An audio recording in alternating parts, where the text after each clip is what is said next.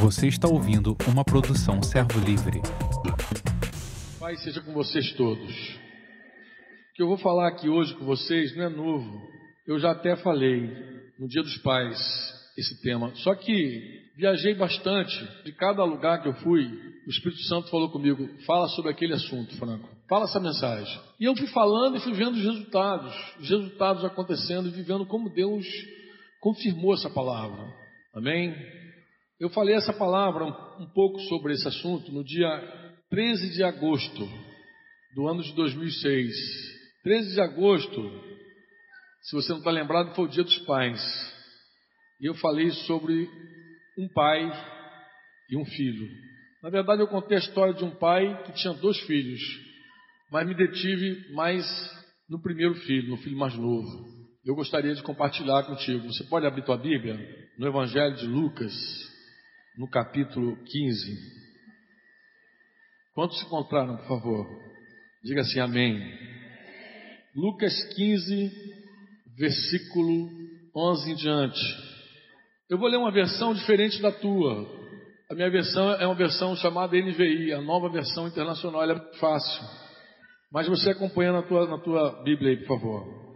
Jesus continuou: Um homem tinha dois filhos.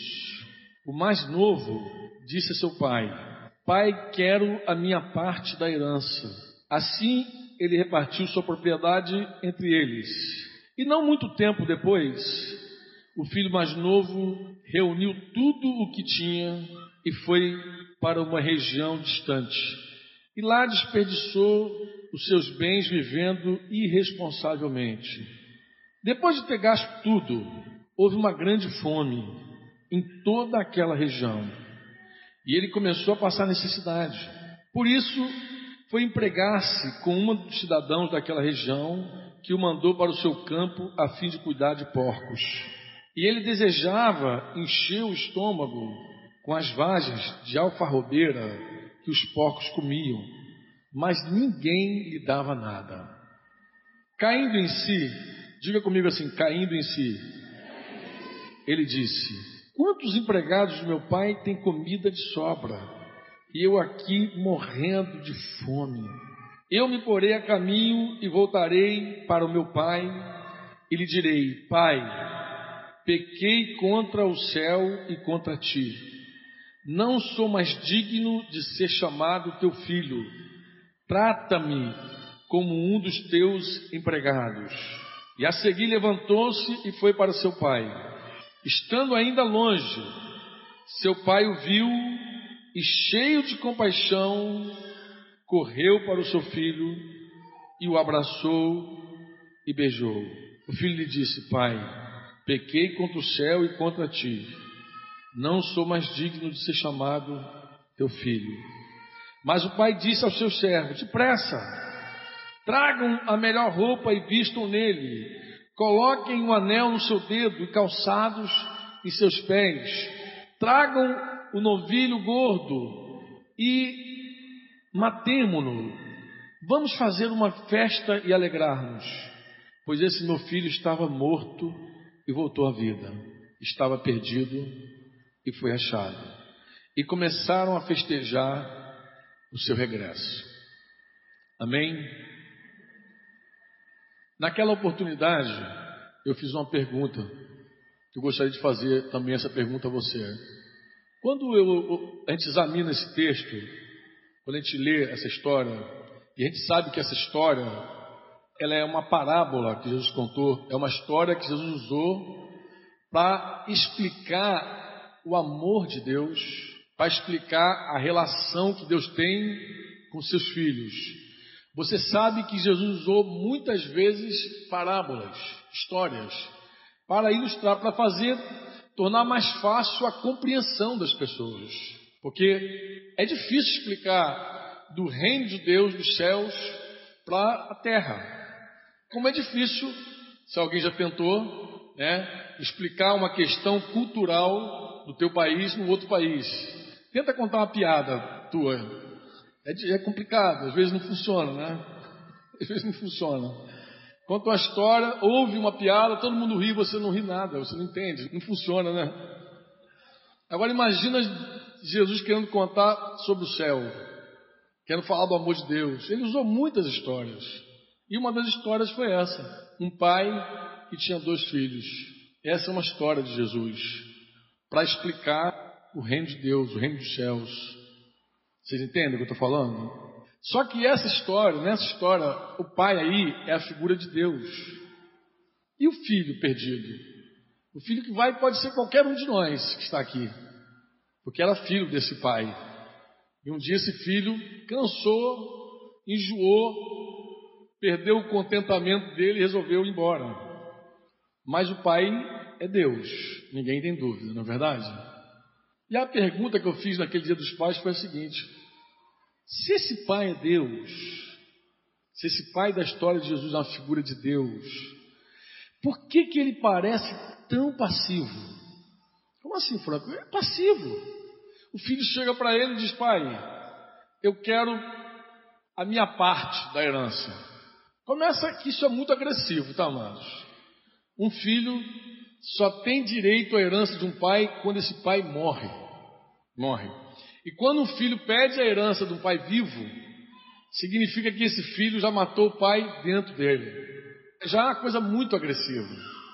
Em segundo lugar, esse filho pediu a parte da herança sem nenhum projeto, sem nada. Ele não apresentou nada. Simplesmente chegou e me, me dá a parte que me cabe aí nesse negócio.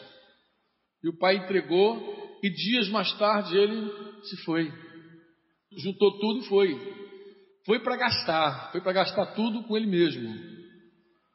E a minha pergunta naquela ocasião foi essa: queridos, como é que um pai, Jesus está falando que esse pai é a figura de Deus, como esse pai pode ser tão passivo diante de uma situação como essa? Alguém poderia dizer, mas Franco, ele fez, o filho pediu. E quantas vezes o filho nos pede alguma coisa, nossos filhos, a gente diz não. A gente não concorda. A gente diz, não, negativo. Não, isso vai te fazer mal. Se isso vai te fazer mal, por que, eu vou te deixar você ir? Deixa eu falar uma coisa contigo. Hoje, existem pessoas aqui nessa reunião, mais de uma pessoa, que já fez a seguinte pergunta a Deus. Ele perguntou o seguinte: Senhor, por que tu me deixaste ir tão longe? Por que, Senhor? Se tu és um Deus que pode tudo, se tu és um Deus que pode, com uma única palavra, fazer um monte ser transportado, o mar ser aberto, tu és o Deus que pode levantar um morto depois de quatro dias, tu és o Deus que ressuscitou Jesus, que pode. Por que, que não me impediste? Por que não impediu esse, esse homem que está aqui de ir tão longe, tão longe? E o que é mais interessante, irmão, nessa história, é que quem financiou essa jornada para longe, eu sempre pensei que era o filho que tinha financiado, mas na verdade não foi o filho, não. Quem financiou essa jornada para longe foi o pai. O pai é que pagou. O pai disse: Eu vou pagar para você ir.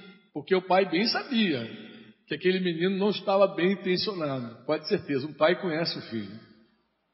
Um pai conhece o filho. Um filho que se aproxima matando o pai no coração e pedindo ao pai o que é dele, o pai já sabe, esse menino não está bem intencionado. Ele, de fato, está com o coração errado. Coração errado.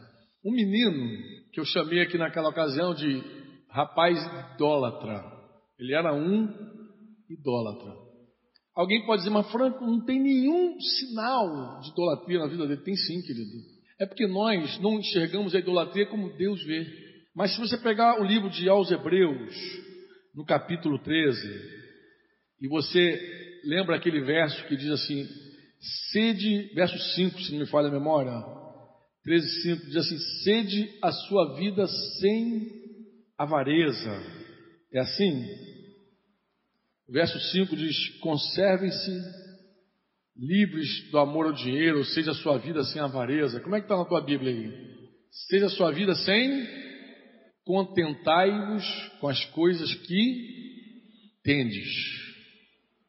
Diga comigo, contentai-vos com as coisas que tendes. Nós sabemos que a avareza é a idolatria. Colossenses 3,5, Efésios 5,5 diz que todo avarento é idólatra. Na verdade, irmãos, Toda vez que você coloca algo diante de Deus, que se torna na tua vida maior que Deus, é um ídolo. É um ídolo. Paulo, pelo menos uma vez, se refere a uma igreja como uma igreja que tinha um Deus chamado ventre. O teu Deus é o teu ventre.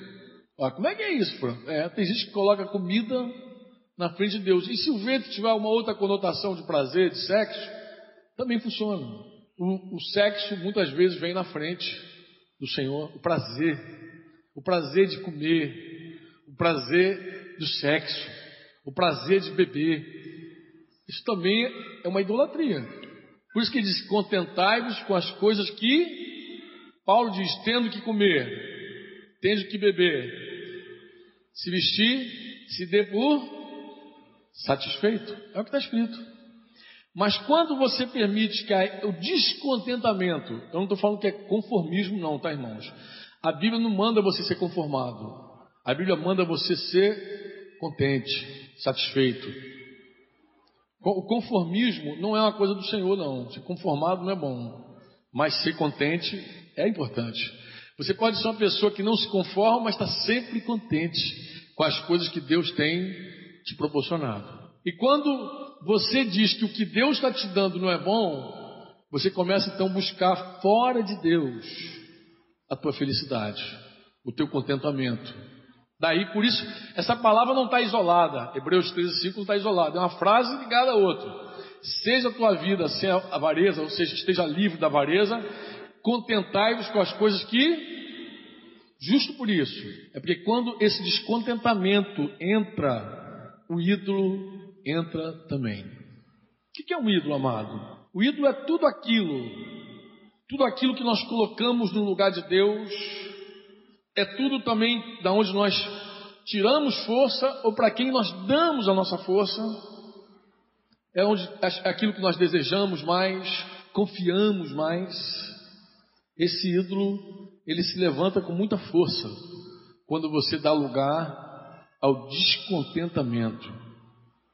Eu lembrei aqui outro dia, os irmãos, você se lembra do dia que você se converteu? O dia que Jesus entrou na tua vida pela primeira vez? Eu me lembro desse dia, é impossível esquecer. Eu me tornei uma pessoa muito alegre, muito feliz. Eu andava rindo pela rua, chorando também, mas não é tristeza não. Eu chorava muito de perceber que Deus estava vivo, real na minha vida. Os problemas continuaram os mesmos. Eu acho que até agravaram. Agravaram porque agora eu não tinha mais como os subterfúgios, as manobras que eu fazia antes para tentar solucionar como paliativo, como remédio meus problemas, eu não tinha mais. Por exemplo, eu tinha que enfrentar agora meus problemas de cara limpa. Um cara que foi drogado a vida inteira, como é que é enfrentar um problema de cara limpa? Sempre dependeu, tá doidão para falar a verdade, agora tinha que enfrentar as coisas olho no olho. Então, meus problemas eu acho que até agravaram, mas eu era uma pessoa muito feliz, muito contente. E o dia que foi, você foi batizado com o Espírito Santo, você se lembra? Eu me lembro desse dia.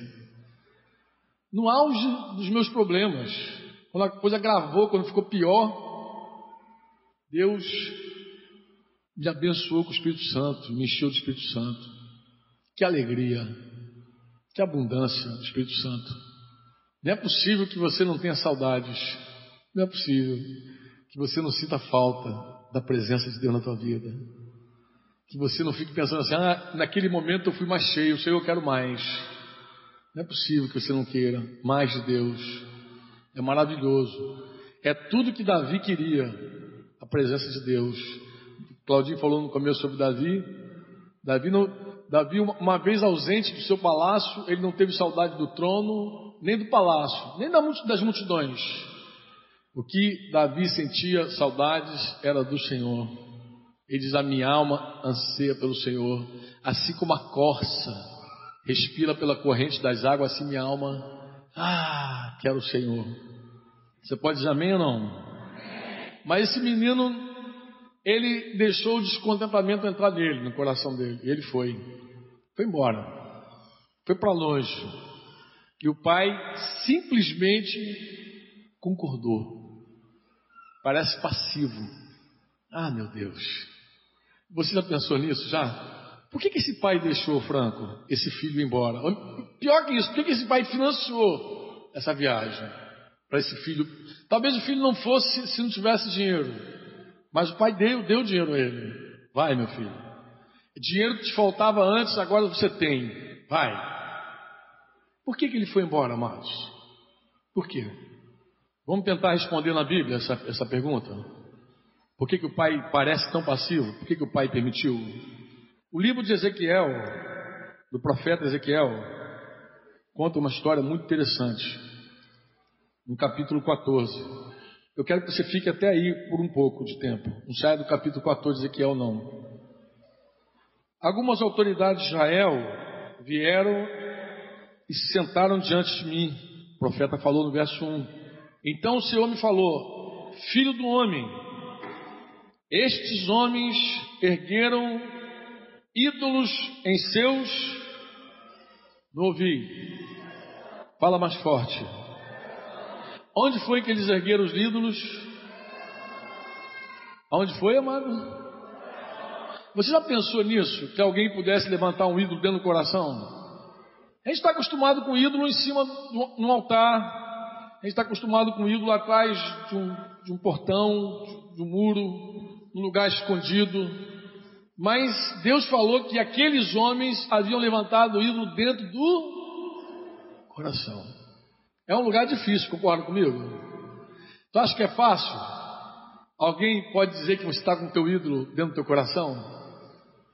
Sabe que algum homem pode dizer, você está com o ídolo aí no teu coração?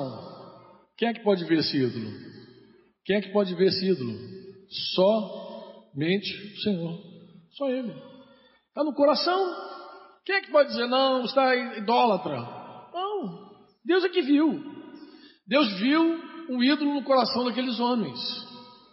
E Deus viu o ídolo e deu uma palavra. Ó, esses homens levantaram o ídolo dentro do coração deles. E estão vindo me consultar ainda. Vieram consultar o Senhor. Veja o seguinte: e puseram tropeços ímpios diante de si, porque esse ídolo vai te derrubar. Senhor está dizendo: esse ídolo que está dentro do teu coração, ele vai derrubar você. Ele é um tropeço na tua vida. E ele, devo deixar que me consultem? A primeira coisa é: todo ídolo no teu coração vai derrubar você. E às vezes mais de uma vez.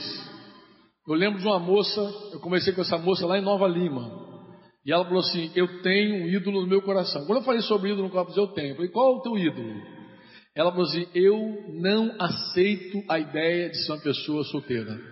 Eu preciso me casar. Franco, eu preciso me casar. Eu vou para a igreja, me reúno com os irmãos, fico alegre, a reunião é uma bênção, mas quando eu volto para casa eu estou sozinha, eu não aceito ficar sozinha. Eu preciso de alguém. E eu falei, e por que, que você sabe que isso é um ídolo? Ela, porque você falou aí agora que o ídolo sempre nos derruba, e eu vivo caindo por causa disso. Vira e mexe, eu estou com a cara no chão. Eu caio toda hora. Porque eu estou indo bem, uma hora parece que eu vou bem, de repente aparece um homem na minha vida e puf, queda. Quando eu tento me levantar, aparece outro homem, pum, queda. Eu vivo assim, levanta, cai, levanta, cai, levanta, cai, levanta. É um ídolo. O ídolo é tropeço diante de você. Então Deus está falando, é algo que você levantou no teu coração que vai derrubar você. Você vai cair por causa disso. E ele pergunta: Eu devo deixar me consultar? E ele responde: Ora, diga-lhes: Assim diz o soberano Senhor: Quando qualquer israelita erguer ídolos em seu coração e puser um tropeço ímpio diante do seu rosto, e depois for consultar um profeta, eu, Senhor, eu mesmo responderei a ele Conforme o que? Não entendi. Conforme os seus ídolos. A minha versão diz assim, conforme a sua idolatria. A Bíblia espanhol diz conforme a multidão dos seus ídolos. Deus responde conforme a nossa idolatria. Que é isso, Franco? Seria mais ou menos o seguinte, irmão. Você está obstinado por algo, vai a Deus e força uma barra com Deus, literalmente força. Falou uma vez, você já sabe que Deus diz não, Mas você não aceita não como resposta de Deus, e aí fica insistindo, insistindo, insistindo. Tem uma hora que Deus diz assim: tá bom, vai. É isso que você quer? Vai. Ah, Franco. Isso que você está falando tem respaldo bíblico? Tem, amados. Tem muitos respaldos bíblicos. Vamos pegar um primeiro. Números 11. Se você pegar números 11 a história do povo de Israel quando saiu do Egito, é uma coisa muito interessante. Porque assim que eles saíram do Egito, e eu quero só ler um versículo só desse para você entender a história. Assim que eles saíram do Egito, eles tiveram vários problemas no deserto.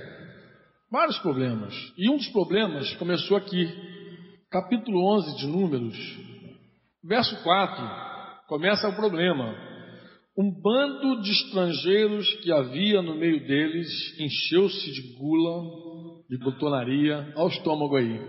Gula, glutonaria, e até os próprios israelitas tornaram a queixar-se e diziam: Ah, se tivéssemos carne para comer. Alguém pode achar que comida não é tropeço, não é ídolo, mas meu irmão, talvez eu não conheça um ídolo tão forte nos dias atuais quanto comida. Se você olhar para a Bíblia, você já vai ver que comida arrebentou a vida de um monte de gente. Começando com os nossos primeiros. O primeiro casal teve problema com o que, que foi? Com comida. A serpente mostrou o fruto, ó, aí, ó. Vê como é que é bonito o negócio. Parece fácil lidar com a comida. Quer ver como não é fácil? Tenta jejuar mais de um dia. Esaú, que vendeu o direito da primogenitura dele por causa de comida, por causa de um prato de comida. Alguém pode dizer, ah, Franco, isso é exagero. Ele estava faminto. Ele queria tanto comer, chegou naquela hora que a comida estava. Alguém disse que uma pessoa faminta, até o amargo é doce, né? Ele come, ele está desesperado, ele quer comer. Comida é tropeço na vida de muita gente. Foi na vida de Eva e Adão, Adão e Eva, foi na vida de Esaú, foi lá na igreja que Paulo se referiu a eles, e também foi agora no meio de Israel. Tá? Eu posso até dizer o seguinte: vou falar olhando para o Mauro aqui, que é médico, Thelma também, pode dar testemunho. Dizer, eu acho que a grande maioria dos problemas de enfermidade hoje está relacionado à comida, ao que você põe para dentro. A má alimentação gera um monte de enfermidades na pessoa. E tem gente que não consegue parar, a não ser que o médico diga: olha, vai morrer. E tem gente que nem assim para, né? Nem assim para. É um ídolo. É um negócio difícil. É, difícil. é como fumar. Ah, Franco. É verdade. Cigarro. Como é que cigarro corrompe tanta gente destrói? Esse irmão me contou uma história esses dias que ele falou que fez uma cirurgia plástica numa mulher e que essa mulher tinha uma recomendação médica que não pode fumar. Todo mundo que passa por uma cirurgia não pode fumar. Na verdade, fumante já tem vários problemas com isso. Ele falou, Franco, a mulher teimosa fumou. Quase morreu. Quase morreu. E eu falei, mas Mauro, por que, que você não falou, filha, tu vai morrer? Ele falou, mas eu falei. Mas ele falou assim, uma, pergunta, e fumante tem medo de alguma coisa, Franco? Porque se temesse não fumava. Pega uma cigarra, tá lá um monte de foto terrível lá, ele não fumaria nunca mais. Ele não teme, Franco. E alguém pode pensar que é coisa à toa, né? Mas não é à toa. Um viciado sabe como é que funciona. E uma pessoa glutona também sabe que ela não consegue superar, olhar para a comida e dizer não. Ela não consegue, não consegue. Às vezes a taxa de açúcar está lá em cima, tudo arrebentado, ele não consegue. É maior que ele. Ele está preso aqui no cativo. Então não é coisa simples, não. Esse povo aqui pediu carne a Deus, pediu carne a Deus e pediu carne a Deus. E o que, que Deus falou com eles? É carne que vocês querem? Carne terão. Por que, que Deus deu carne para esse povo, Franco? Porque eles se aproximaram de Deus com um ídolo estabelecido dentro deles. E Deus respondeu segundo a idolatria deles. O que, vocês querem? Ah, Franco, que isso? É assim, amado. Você pode pegar a tua Bíblia também e lá no capítulo 1 de Samuel 8, 1 Samuel 8, vai ver outra história igual, idêntica.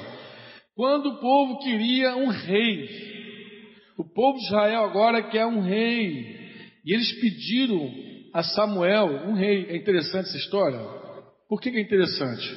Eu sempre tive dúvida assim. Eu falei, Senhor, e Samuel, Samuel era um homem de Deus, mas ele tinha dois filhos que não eram homens de Deus. E assim a história começa. Quando envelheceu Samuel, capítulo 8, nomeou seus filhos como líderes de Israel. Isso aí foi um problema grave. Grave. Porque não eram homens de Deus, inclusive eram avarentos esses homens. Diz a Bíblia que eles se inclinavam à avareza, eles adoravam a avareza, eles se inclinavam à avareza. E esses filhos de Samuel acabou sendo um bom motivo para aqueles anciãos se juntarem e a Samuel, no verso 8, e diz assim: Dá-nos um rei, dá-nos um rei para que, que nos lidere dá-nos um rei. Ele disse no verso anterior: Você já está velho, está idoso. Eu sempre perguntei assim: por que, que Samuel, sendo profeta, não viu que seus filhos eram corruptos, impediu? Irmãos, Deus deixou que os filhos de Samuel fossem colocados. Era o motivo que aqueles homens precisavam para chegar para Samuel e dizer: Olha, você está velhinho, está velho, você não pode mais liderar sobre nós. Nos dá um rei. E a Bíblia diz assim, ó, Diz que Samuel, verso 7, e o Senhor lhe respondeu: Atenda a tudo o que o povo está lhe pedindo. Não foi a você que rejeitaram, foi a mim que rejeitaram como rei. Samuel ficou triste. E Deus falou assim: Não, tudo que esse povo pedir, você dá a eles. Porque não rejeitou você, rejeitou foi a mim. Mas Jesus amado, por que, que Deus está dando um rei para essa turma de idólatra? Um rei que ia terminar os dias, sabe o que? Levando Israel ao cativeiro. Quem devolveu Israel para o cativeiro foram os reis. Israel. Por que, que uma coisa tão ruim assim Deus consentiria? Por que, amados? Porque Deus responde segundo o ídolo que está dentro de cada um de nós. Também Deus diz sim. É, esse, é isso que você quer, filho? É isso mesmo? Então tá bom, vai. Eu, eu autorizo, vai. Tem outro, tem outro texto bíblico? Tem. Eu tenho, para mim é o mais forte de todos. É o que está lá no caso de Balaão, no número 22. Balaão é um caso muito sério, irmãos. Misericórdia. O, o profeta amado. Ele já tinha uma palavra de Deus, dizendo que Deus falou para ele: não vá com esses homens. Balaque queria contratar Balaão como mágico, como encantador, como profeta. E sabia que Balaão era um homem que a palavra dele não caía. E ele então quis contratar para amaldiçoar um povo inteiro, irmãos. E aí? O que que deu? O que deu é que Balaão, ele já sabia a vontade de Deus para ele. Deus falou ele que assim, não vá, não vá. Capítulo 22, verso 9. Deus veio a Balaão e lhe perguntou: Quem são esses homens que estão com você? Balaão respondeu, mas Deus, no verso 12, diz a Balaão: Não vá com eles. Balaão já sabia a vontade de Deus? Verso 12 do capítulo 22: Não vá com eles. Sabia ou não sabia? Sabia ou não? Mas você sabe que Balaão acabou indo, né? Mas como é que Balaão acabou indo? Bem, esses homens voltaram para casa, chegaram lá com Balaque, falaram: olha, ele não veio com a gente não. Balaão já estava zangado. A forma que Balaão respondeu é uma forma dura. Pessoal, o meu Deus se recusa em deixar-me ir. O meu Deus se recusa. Em outras palavras, se ele deixasse bem que eu iria. Porque tinha um presentão para ele, tinha prêmio para ele, prêmio. Agora o assunto não é comida, não, o assunto agora é din-din. Ele queria o din-din. Ele falou assim: Poxa, se Deus deixasse, ah, se Deus deixasse, eu ia faturar essa. Mas Deus disse: Não. Mas aí, Balaque não ficou satisfeito e mandou de volta homens mais importantes, príncipes maiores e com uma, uma proposta melhor ainda. E o que, que esse homem diz agora? Bem, vou orar ao Senhor para saber o que, que Deus me revela. Meu Deus do céu, tu já não sabe o que, que Deus quer? Por que, que tu vai orar a Deus de novo?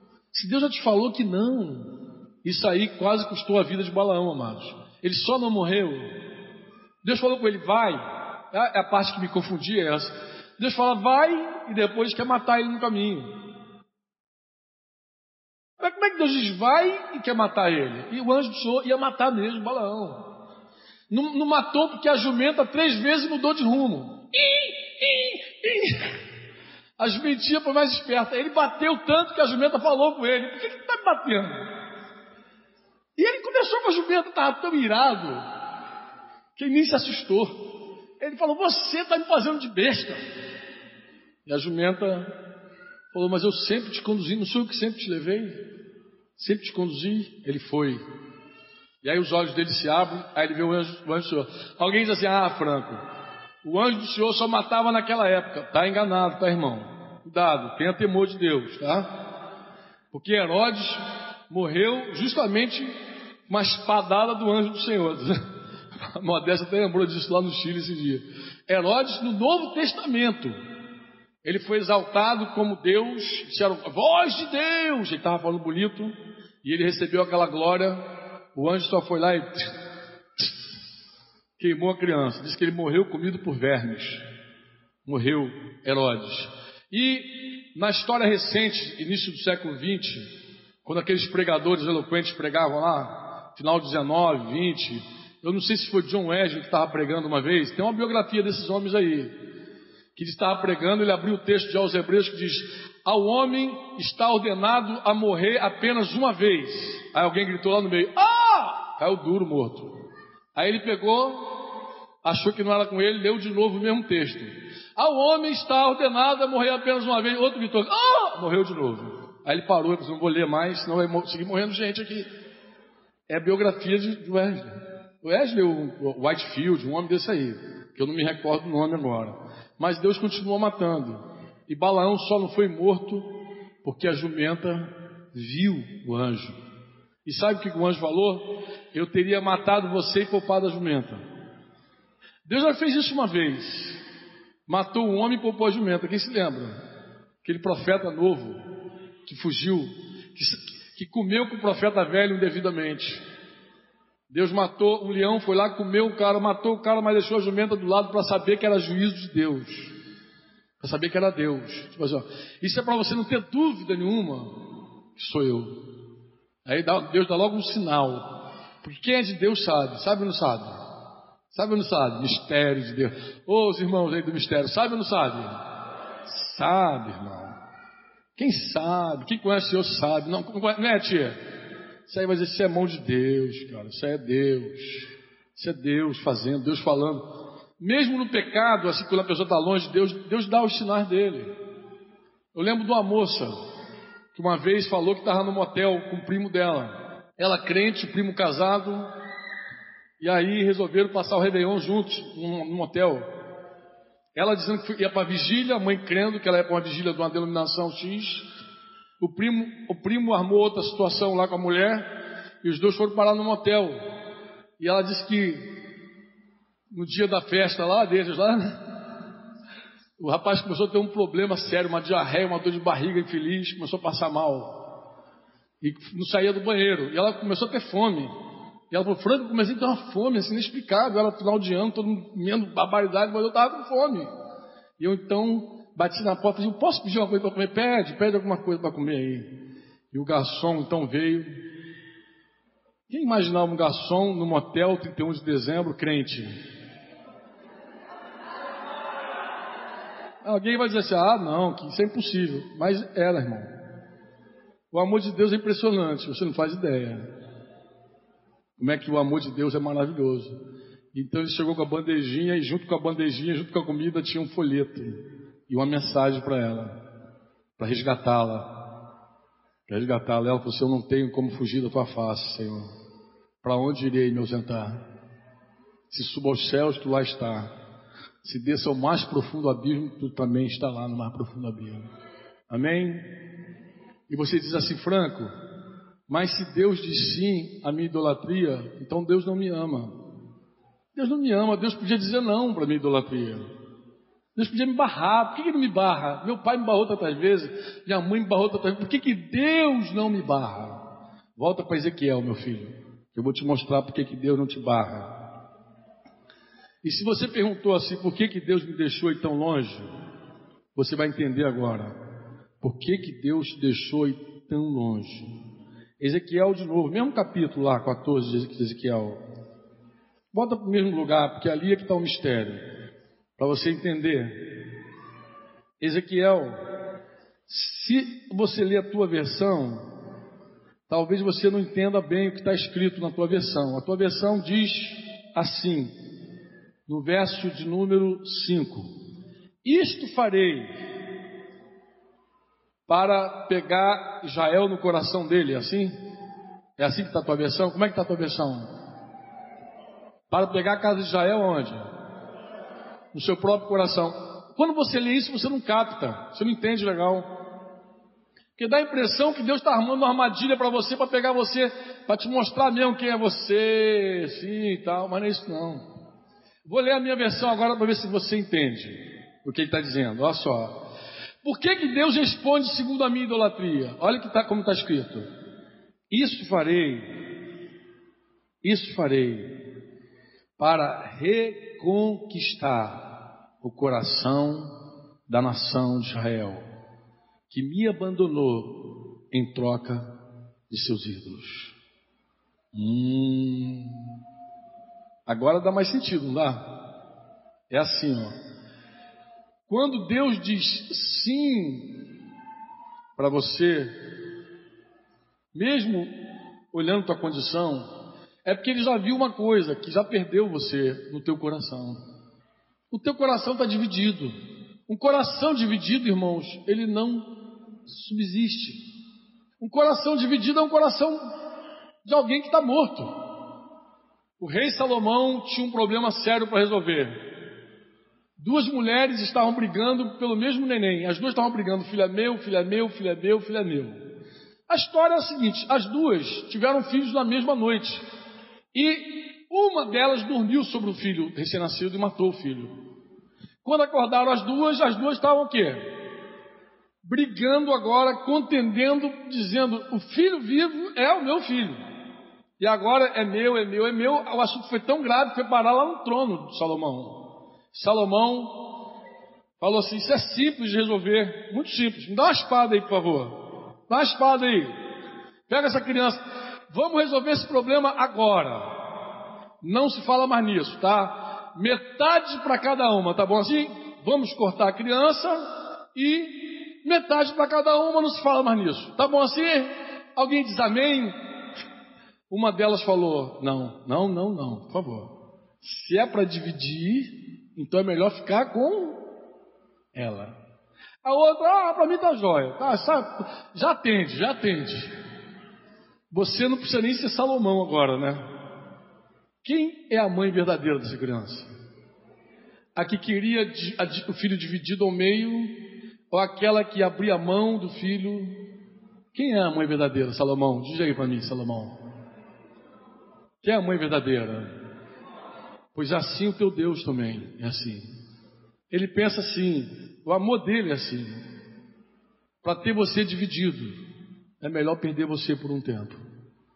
Para ter você rachado com ídolo dentro do teu coração, é melhor em um momento dizer, filho, vai, vai, vai, porque eu te espero no caminho inteiro, inteiraço. O filho fez um discurso, ele fez um ensaio para ele mesmo. Não, eu vou voltar para meu pai e vou dizer: Pai, pequei contra o céu diante de ti, já não sou digno de ser chamado teu filho e tal, trata-me como um dos teus empregados. Ele, esse ensaio, se você olhar Lucas 15, ele não completou. Por que, que ele não completou? Porque quando ele botou o pé no caminho e o pai, que ama o filho, está sempre de olho no caminho, dizendo: Ele vai voltar. Um dia ele vem inteiro para mim, um dia ele vem inteirinho para mim, não vem dividido. Aí, quando o filho aponta lá, o pai olha e corre. A Bíblia diz que o pai correu para o filho. O pai foi em direção a ele, correu, pulou no pescoço dele, beijou ele, abraçou ele. e falou. Ele tremeu todo. O discurso dele ficou pela metade. Porque ele falou: Pai, peguei contra o céu, diante de ti. Já não sou digno de ser chamado teu filho. Acabou aí. não podia dizer, trata-me como um dos teus filhos. Não poderia dizer, por que que não? Porque o pai havia mostrado todo o amor dele, aquele amor que constrange, constrange. O amor do pai abraçou o filho, e aí foi, e aí foi. E aí foi. É festa, anel no dedo, sandália no pé, traz roupa, vamos festejar. Porque esse meu filho estava morto, reviveu. Ele estava perdido, foi achado. Irmãos, eu quero te dizer uma coisa. O irmão outro dia falou comigo, Franco, a riqueza embriaga. O irmão falou comigo assim, a riqueza embriaga. Falei, filho, eu creio que tudo na terra embriaga. Tudo do homem embriaga. A riqueza, o sexo, tudo embriaga. Mas tem uma coisa: tudo na terra do homem que embriaga dá ressaca. Eu só conheço uma coisa que embriaga e não dá ressaca. É quando você fica embriagado pelo Espírito Santo, cheio do Espírito Santo. Uh! Não tem como! Ser louvado, Senhor! Eu preciso! Obrigado pelo teu amor. O amor de Deus embriaga, gente. Essa é a verdade.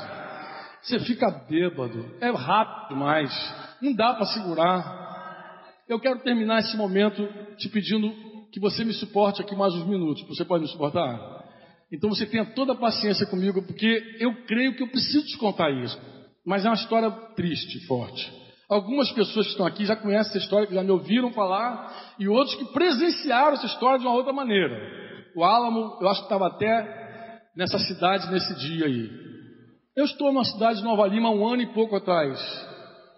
E de repente, acho que foi Álamo, algum outro missionário falou: Franco, Franco, você não sabe o que aconteceu. Uma tragédia aqui nessa cidade. Falei, tragédia? O que, que foi, amado? Falei, cara, uma mulher matou a outra ali à luz do meio-dia lá no meio do comércio, era uma loja, ela entrou com uma faca e golpeou a outra e pum, matou a outra. Ah, Jesus, Álamo. Olha, à medida que alguém ia contando. Foi você que me contou essa história, Álamo? Foi, né? O Álamo participou, inclusive, de um outro momento também muito especial, que eu, eu já sei que eu tenho convicção, mas foi assim. Quando ele começou a me contar, eu comecei a ver a gravidade da história. Que história terrível, trágica por demais. Por quê? Porque uma mulher matar a outra, a luz perdia é ruim, não é verdade? É ou não é? E se aqui morreu estivesse grávida? Quando morreu, estava grávida. Ele foi falando, Franco, estava grávida. Ai, Jesus. Álamo. Como é isso, Álamo? Irmãos, e a história foi ganhando contornos ainda mais graves e mais tristes que esse. Alguém pode falar, não, Franco. Essa história não pode ser pior que essa. É, é pior. Pior do que uma mulher grávida matar a outra é o que, irmão? É o fato das duas serem crentes em Jesus. Agora teve alguém que gritou e foi assim que eu fiquei. Mas eu saí de lá passando mal. À noite, alguém ligou lá para o projeto lá onde estão as missionárias, onde algumas irmãs voltaram agora, lá para o Reis, que é o lugar onde a gente. É um abrigo de moças. E ligou para o pastor que a gente coopera lá, que a gente dá cobertura, e disse assim: Olha, pastor, uma autoridade lá da cidade, que já manda as moças para lá, para abrir, falou, olha pastor, tem uma mulher aqui que se descrente, que matou uma outra grávida, e ela está de um, jeito, e ela precisa falar com um pastor, e nenhum pastor da cidade quer falar com ela, nenhum. E Domingão, Domingos, Sávio, como é conhecido o nosso querido aí, falou assim, não, eu vou aí. Porque se tem alguém precisando falar com o pastor, não importa o que essa pessoa fez, eu vou lá falar com essa pessoa. Foi. E quando voltou, Álamo teve que orar por ele. Porque ele voltou tão deprimido, tão angustiado, que Álamo orou por ele. Que história horrível, né, irmãos? Mas a coisa de uns meses atrás, estou eu de novo lá em Nova Lima. E aí, o que, que me acontece? A irmã, foi outubro? Agosto. Eu estou lá na cidade, e aí a esposa do Domingos diz, Franco, se lembra daquele caso, Franco, terrível da cidade? Eu falei, como esquecer? Como é que eu vou esquecer um negócio desse, irmão? Ela falou, Franco, eu tenho orado a Deus para me dar uma oportunidade com essa mulher. Na verdade, eu tenho orado a Deus para te dar uma oportunidade com essa mulher. Eu falei, eu? Eu falei, é. E Deus me ouviu, Franco. Hoje essa mulher vai vir aqui e vai conversar contigo aqui. Mas como, Graça? Ela está presa, avô Franco. Tu não sabe. Ela, ela tem curso superior, ela, ela tem curso universitário, nível universitário, mas aqui em Nova Lima não tem cadeia preparada para essa mulher. Não tem cela apropriada para ela. Então ela está junto com as outras lá e apanha direto das outras, apanha direto. Só que agora, recentemente, se apresentou um problema físico nela e levaram para fazer uma cirurgia às pressas. E o médico que operou falou: não devolva ela para a cadeia, por favor. Não devolve, senão ela vai morrer lá na cadeia. E aí ela falou assim: então, um juiz, uma autoridade, falou assim: tem um lugar para ir lá para o abrigo dos crentes lá. Manda lá para o abrigo dos crentes. E ela vai chegar daqui a pouco aí, Franco. Segura aí, eu tomando café. E eu pensei comigo assim: o que, que eu vou dizer para essa mulher? Porque eu já, eu já, tinha sofrido por ela. O que, que eu vou dizer, irmãos? Irmão, o que, que eu vou dizer para ela? Bem, eu quero te dizer uma coisa nessa noite, tá? Eu quero dizer para você, você que está aí sentado e que prega o Evangelho de Jesus.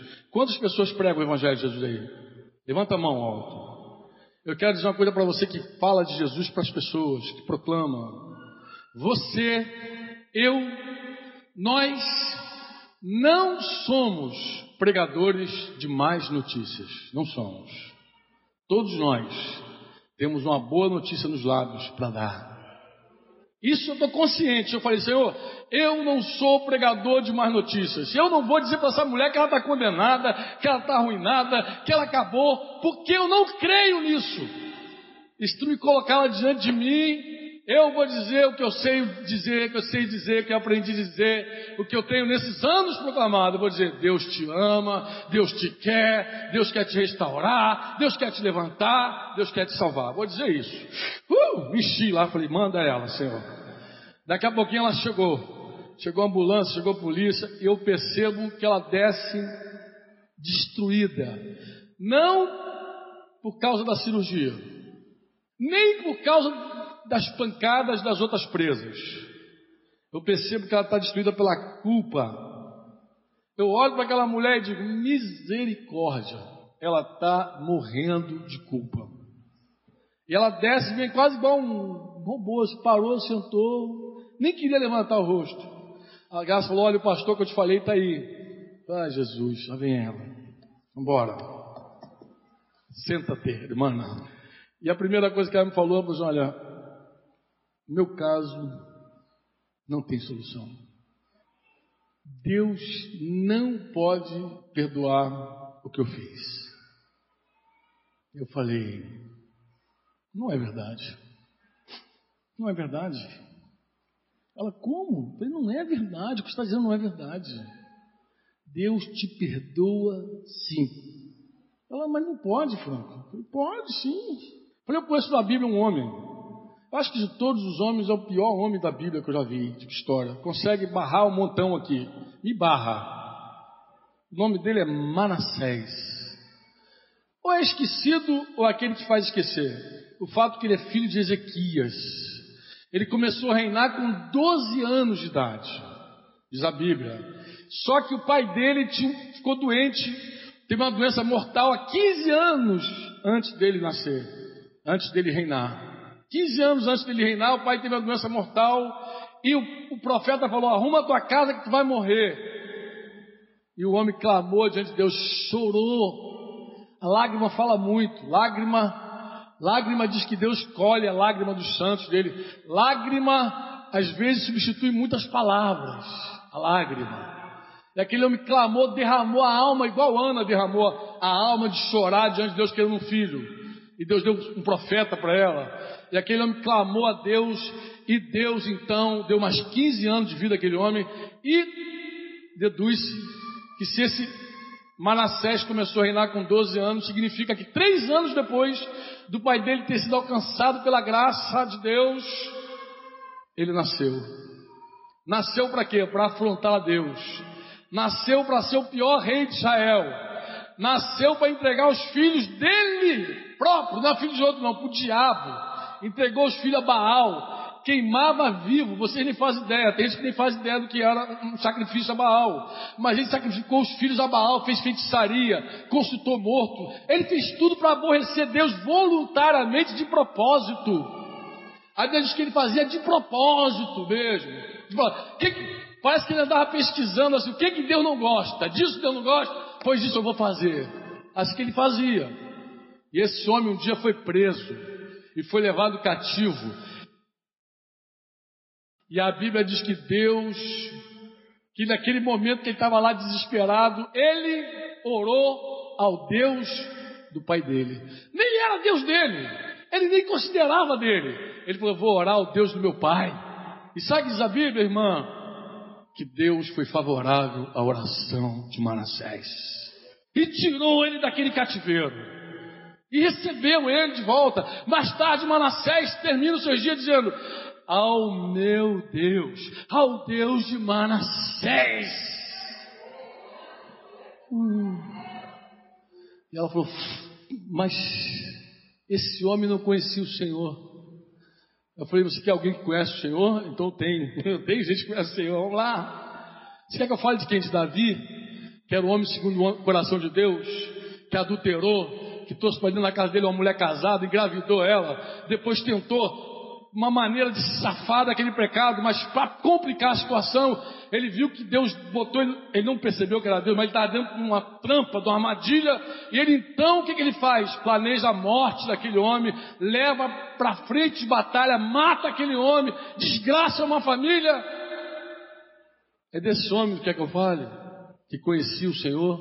Ou você quer que eu fale de Pedro? Ou que você quer que eu fale de um homem que caminhou com Jesus três anos e meio, que foi chamado por Deus, que viu os maiores milagres, sinais, prodígios que alguém pode imaginar. Ele viu o próprio Senhor Jesus transfigurar diante dele. Ele viu. Esse homem sim, viu muita coisa.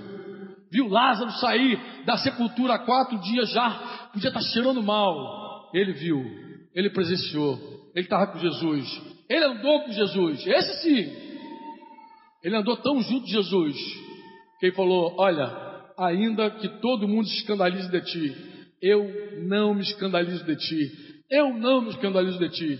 E o Senhor falou com ele: Olha, hoje, antes que o galo cante, você vai me negar três vezes. Ah, Franco, que pecadinho. Irmão, você não sabe o que você está falando. Você não entende o que é negar o Senhor. Você não entende? Negar o Senhor Olha, irmãos, tudo que está estabelecido na terra é através da palavra, da confissão. Se tu creres com teu coração que Jesus ressuscitou dos mortos e confessar com a tua boca, serás. Jesus falou: aquele que me confessar diante dos homens, eu confessarei ao meu Pai que está no céu diante de todos os anjos. Confissão é assim: toda palavra frívola que o homem disser dará conta no dia do juízo. Tu serás justificado, Jesus, pelas tuas palavras serás justificado, pelas tuas palavras serás condenado. Irmão, o dia que você disse sim para Jesus, ele disse sim para você. Essa é a verdade. Olha, os primeiros cristãos morriam na arena, só porque não negavam o nome de Jesus. Bastaria negar uma vez, não três, uma, para estar livre da arena. Quando o anticristo se levantar nesse planeta, o que ele vai buscar dos crentes, o que ele vai querer é que alguém negue, ele vai buscar a tua confissão negando Jesus, negando tua fé. É isso que ele vai buscar, por quê? Porque ele sabe que é o que você tem de mais importante, é a tua declaração de fé. Deus é testemunha da aliança que você fez com a tua esposa. Está na Bíblia. Tudo que é palavra na terra, Deus registra. É muito séria a palavra. E Pedro negou três vezes. E Jesus, o que que fez? Foi a Pedro depois de ressurreto. Foi atrás dele. Foi atrás de Pedro. Jesus foi atrás de Pedro do mesmo jeito que está vindo atrás de você aqui hoje. Ó, vou declarar de novo, tá? Jesus foi atrás de Pedro depois de ressurreto, da mesma forma que marcou o encontro contigo nessa noite. Olha, eu estava falando com aquela mulher, falei com ela, tem coisas entre nós muito mais graves, que Deus nos deu vitória. E eu lembrei da história de Valcir, comecei a contar um livro. Falei, eu escrevi um livro chamado Perdão e Purificação. Queria que você lesse. Poxa, Deus tem dado tanta vitória. Nessa hora chega Valci lá. Nessa hora Valci chega lá.